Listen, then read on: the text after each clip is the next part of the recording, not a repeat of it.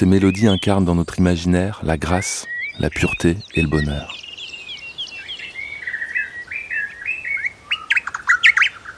Depuis la naissance des civilisations, de l'Asie à l'Occident, chez les musulmans comme chez les chrétiens ou les bouddhistes, aucun son de la nature ne fascine autant l'homme que le chant des oiseaux.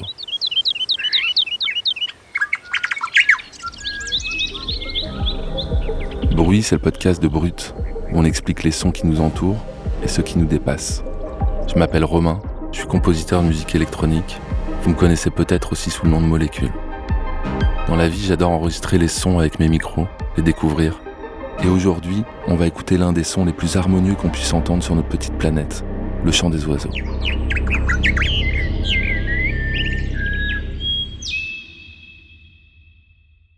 Même s'il chante toute la journée, l'oiseau ne possède pas de corde vocale.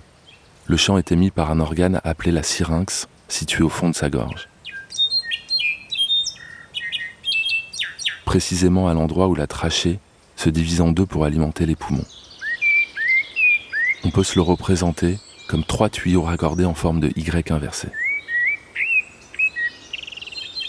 Le long de ces tuyaux se trouve un ensemble de lèvres et de bulles sonores incrustées dans les parois. Au passage de l'air, les muscles de la syrinx ouvrent les lèvres pour laisser passer l'air sur les bulles qui vibrent à volonté. Ou au contraire, les muscles referment les lèvres pour empêcher la vibration. Un peu comme un clarinettiste appuie sur les différentes clés de son instrument pour jouer telle ou telle note.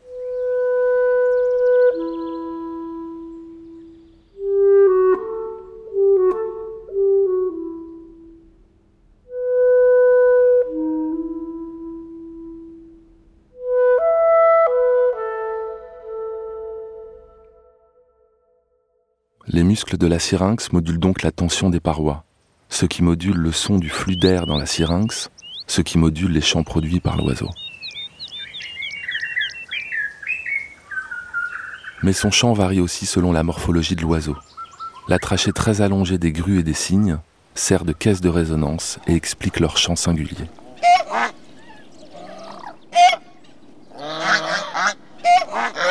Les muscles de la syrinx du perroquet sont eux si développés qu'il peut reproduire la parole humaine et imiter aussi d'autres sons de son environnement.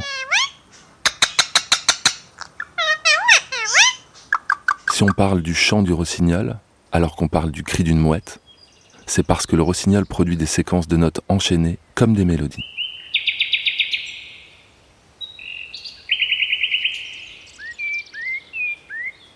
La moitié des 10 000 espèces d'oiseaux dans le monde ont la capacité d'apprendre et de reproduire précisément des sons perçus chez leurs congénères, afin de communiquer avec eux comme les humains qui apprennent différentes langues.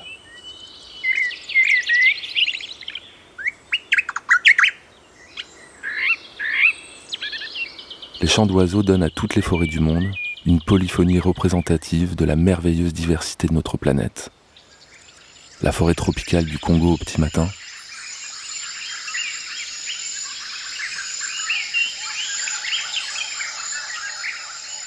la forêt de Sibérie au crépuscule,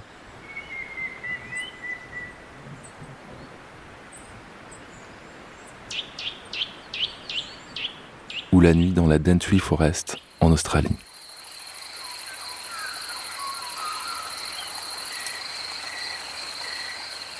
Chez les oiseaux, les chants répondent à des fonctions sociales au sein du groupe. Signaler, prévenir, quémander, séduire, se défendre. Les ornithologues n'en décodent pas encore toutes les nuances complexes. Mais on sait par exemple que les fréquences descendantes d'un cri de poussin expriment la détresse ou le besoin, alors que les fréquences ascendantes indiquent plutôt la satisfaction. Les chants d'oiseaux sont parmi les plus beaux raffinements sonores de notre planète. L'homme invente des sifflets pour les reproduire, écrit des livres pour les analyser, et les répertorie dans des milliers de sites internet et d'applications pour les reconnaître. Ça, c'est une mésange bleue. Mais certains oiseaux font beaucoup plus de bruit. Il s'agit de l'araponga blanc, vivant dans certains pays d'Afrique du Sud et dans la forêt amazonienne. Il est l'oiseau le plus bruyant du monde. Son étrange chant, quelque peu métallique, peut dépasser 120 décibels une puissance équivalent à un concert de rock dans la fosse. Pas mal pour un petit coucou de 200 grammes.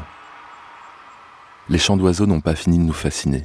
On sait combien ils ont influencé les grands artistes, comme Beethoven. À la fin du second mouvement de sa sixième symphonie pastorale, la flûte, le hautbois ou la clarinette imitent clairement des chants d'oiseaux.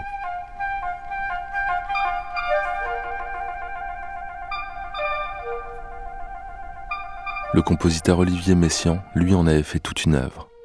Dans son catalogue des oiseaux, à la fin des années 50, un piano et un petit orchestre interprètent pas moins de 46 espèces d'oiseaux du monde entier. À l'été 2022, le réalisateur américain Wendell Poster sort un projet monumental, The Bird Song Project. Il regroupe pas moins de 242 morceaux signés Nick Cave, Mark Ronson, Philip Glass et plus de 200 autres artistes.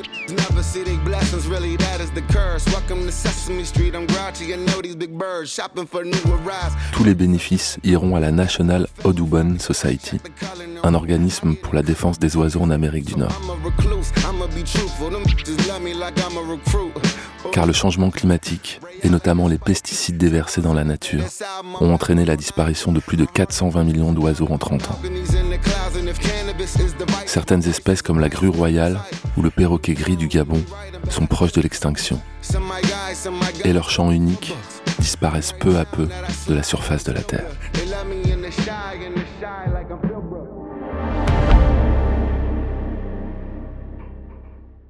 Vous venez d'écouter un nouvel épisode de Bruit. Retrouvez-nous sur toutes les plateformes d'écoute et découvrez nos autres podcasts originaux, L'envers de l'assiette et C'est réel. À bientôt pour un nouvel épisode.